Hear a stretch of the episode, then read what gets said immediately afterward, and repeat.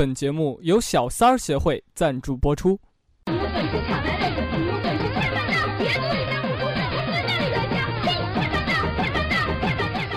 本节目还由诗朗诵协会赞助播出。我有特別嘅朗誦技巧，要真系望下啲風景。It's been a really, really messed up week. Seven days of torture, seven days of bitter, and my girlfriend went cheated on me.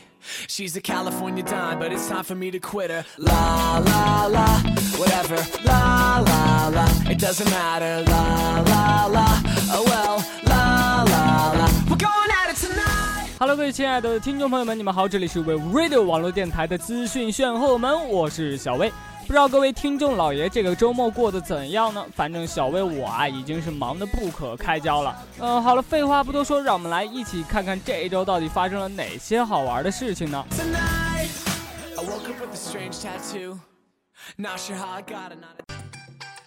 欢迎进入数码资讯。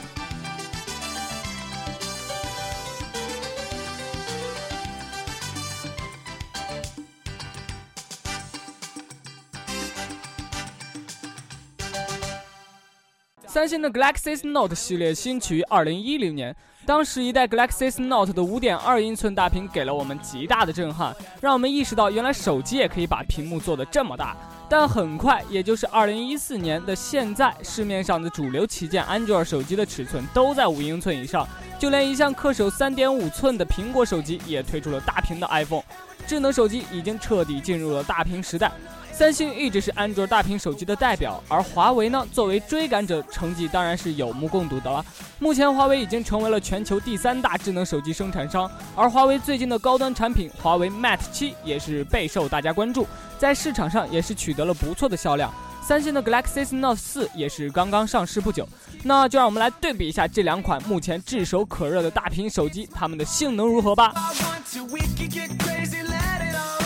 外观设计。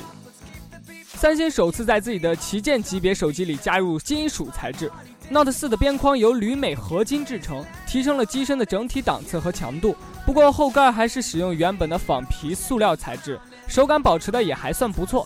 而 Mate 7采用的是一体性的，整体性很强，握在手里更扎实。三星的机身正面还是采用了实体的导航按键，这有利有弊。而华为 Mate 则采用了虚拟按键的设计，因此在机身正面，华为 Mate 7的屏占比更高。只不过华为 Mate 的屏幕要比 Note 4要大上0.3英寸，因此华为 Mate 的尺寸要比 Note 4稍大。因为金属结构的原因，Mate 7也更重。由于两款定位都是平板手机，所以说想要单手操作的话，还是有比较大的难度的。硬件配置。三星 Galaxy Note 4配置了一个5.7英寸的 Super AMOLED LED 显示屏，分辨率为2560乘1440。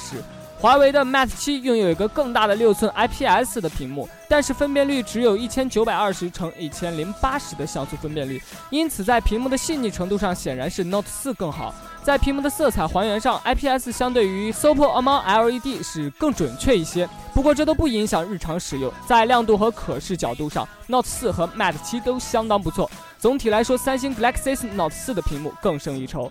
在硬件配置上，三星 Galaxy Note 4和 Mate 7最大的区别在于处理器。华为用的是自己的海思麒麟 Crane 925处理器，Galaxy Note 4用的是高通的骁龙805处理器。总体上来说，高通的骁龙805处理器的运行速度要比海思麒麟 Crane 925更快，兼容性也更好。另外，运行内存大家都是 3GB。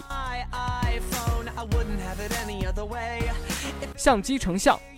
三星 Galaxy Note 4配备了一个支持光学防抖的1600万像素的后置摄像头，而华为 Mate 7附带的是没有光学防抖的1300万像素的摄像头。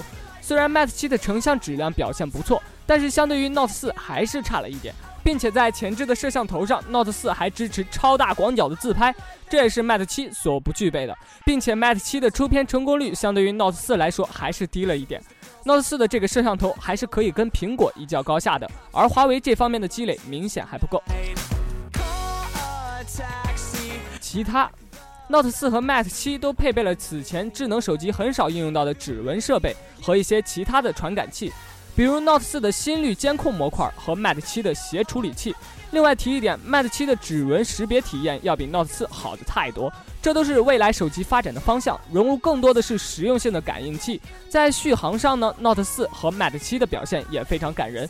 Note 四拥有一颗三千二百二十毫安时的大电池，而 Mate 七的电池容量则更加恐怖，达到了四千一百毫安时，在常规状态下使用一天都是没有问题的，比绝大多数的智能手机的续航表现都要更好一点。总结。Note 4和 Mate 7无疑都是表现的非常优秀的安卓手机。华为的进步我们都有目共睹，Mate 7在很多方面都表现出了一个旗舰手机应有的要素，而且表现的似乎不比其他大牌厂商要差。但是在相机的成像和硬件研发上，离业内顶尖水平还是有些差距。不过相信通过努力，这并不是一个无法跨越的鸿沟。另外不要忘记，Note 4的价格要比 Mate 7高将近一千五百人民币。选 Mate 7还是 Note 4，相信各位心里边已经有答案了。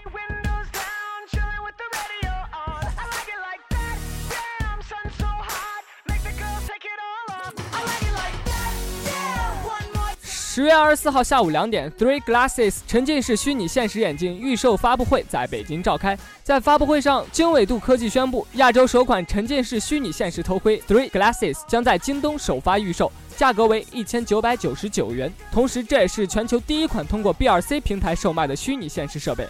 虚拟现实是利用电脑模拟产生一个三维空间和虚拟世界，提供使用者关于视觉、听觉、触觉等感官的模拟。让使用者如同身临其境一般，可以及时、没有限制地观察三度空间以内的事物。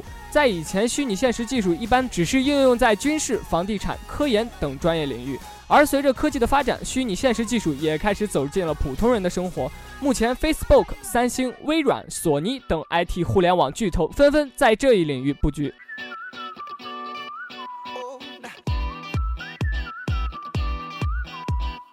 那我们来看一下 Three Glasses 到底有哪些特点吧。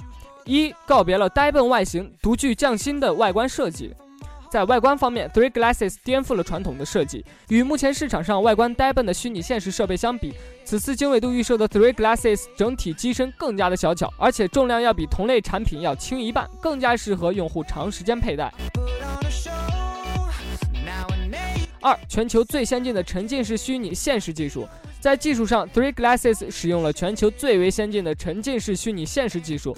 与一般虚拟现实头盔不同，Three Glasses 没有多少寸的概念，是全视角的眼镜，内置九轴传感器，三百六十度头部跟踪，即使人头部的极细微动作，也会被头盔内部的传感器精确的捕获，同步将场景传到你想看的位置，真正的实现了三百六十度无死角。人戴上眼镜会有强烈的身临其境的现场感觉，是融入画面内容，而不是观看一个大屏幕。三、应用场景更加丰富，3D 游戏加视频全兼容。在应用方面，Three Glasses 拥有超强的兼容性，可以直接观看左右分屏的 3D 电影，无需专用的播放器，也可以支持所有左右分屏的 2D 及 3D 游戏。或利用第三方工具将普通 3D 游戏转换为可以左右分屏的格式。相对于主要应用于游戏领域的其他虚拟现实设备，Three Glasses 的可拓展性更强，想象空间更大。四、开放平台，源源不断的优质内容。值得一提的是，经纬度科技在发布会上还宣布了即将与视频、游戏等相关的内容提供商进行深度合作，为用户提供更优质的内容。此外，经纬度还计划邀请开发者针对用户的需求，直接开发适合 Three Glasses 的应用内容。届时，经纬度科技将完成平台加内容加终端加应用的垂直产业链整合，构建出一个属于虚拟现实技术领域的生态系统。可以预见，一旦 Three Glasses 的生态系统构建完成，它极有可能像当年的 iPhone 一样颠覆我们的生活，让我们的生活发生翻天覆地的变化。从这一层面来看，经纬度科技推出沉浸式虚拟现实头盔 Three Glasses，似乎向外界宣告了虚拟现实技术即将进入一个全民普及的消费时代。欢迎进入养生世界。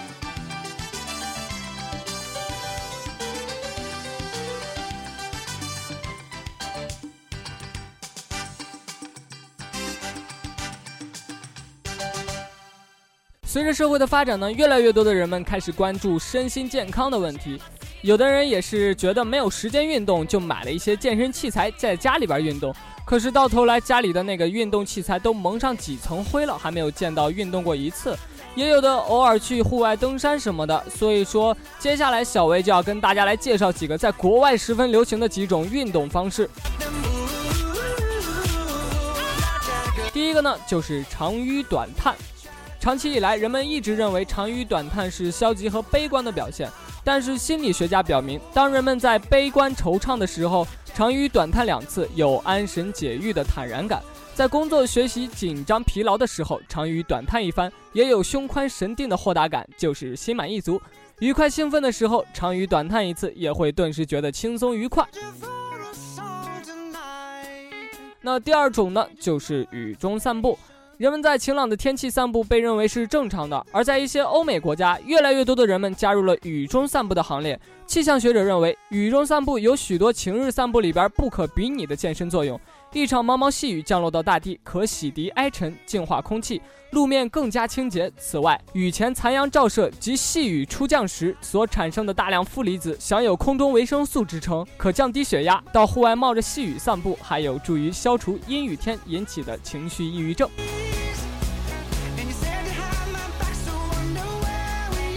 第三个呢，就是傍晚锻炼。俗话说，一日之计在于晨。大部分人习惯于早晨锻炼，认为这个能够振奋精神。然而，国外的一些医学保健专家认为，傍晚锻炼亦带有疲意。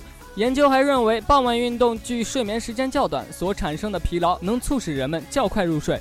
如在晚饭半小时后选择一个幽静的地方舒筋展腰、松弛精神，既能使思维清晰，又能改善睡眠状态，可谓是一举两得。好的，这几种在国外流行的运动方式，是不是让各位听众老爷耳目一新呢？如果说你没有时间去锻炼的话，不妨试试小薇所提出的这三种流行的运动方式吧。那本期的资讯炫后们到这里就要跟大家说再见了。如果您喜欢我们的节目，可以关注荔枝 FM FM 四三三二二，或者是在新浪微博音乐人上搜索 Wave Radio，或者是在微信公众平台上搜索 Wave Radio 四幺六，都可以关注到我们的最新动态。我们每个月也会抽取十名幸运听众，送出我们精美的小礼物一份。同时呢，如果您有什么意见或者建议的话，也可以跟我们进行互动反馈。好的，我是小薇，咱们下期再见，拜拜。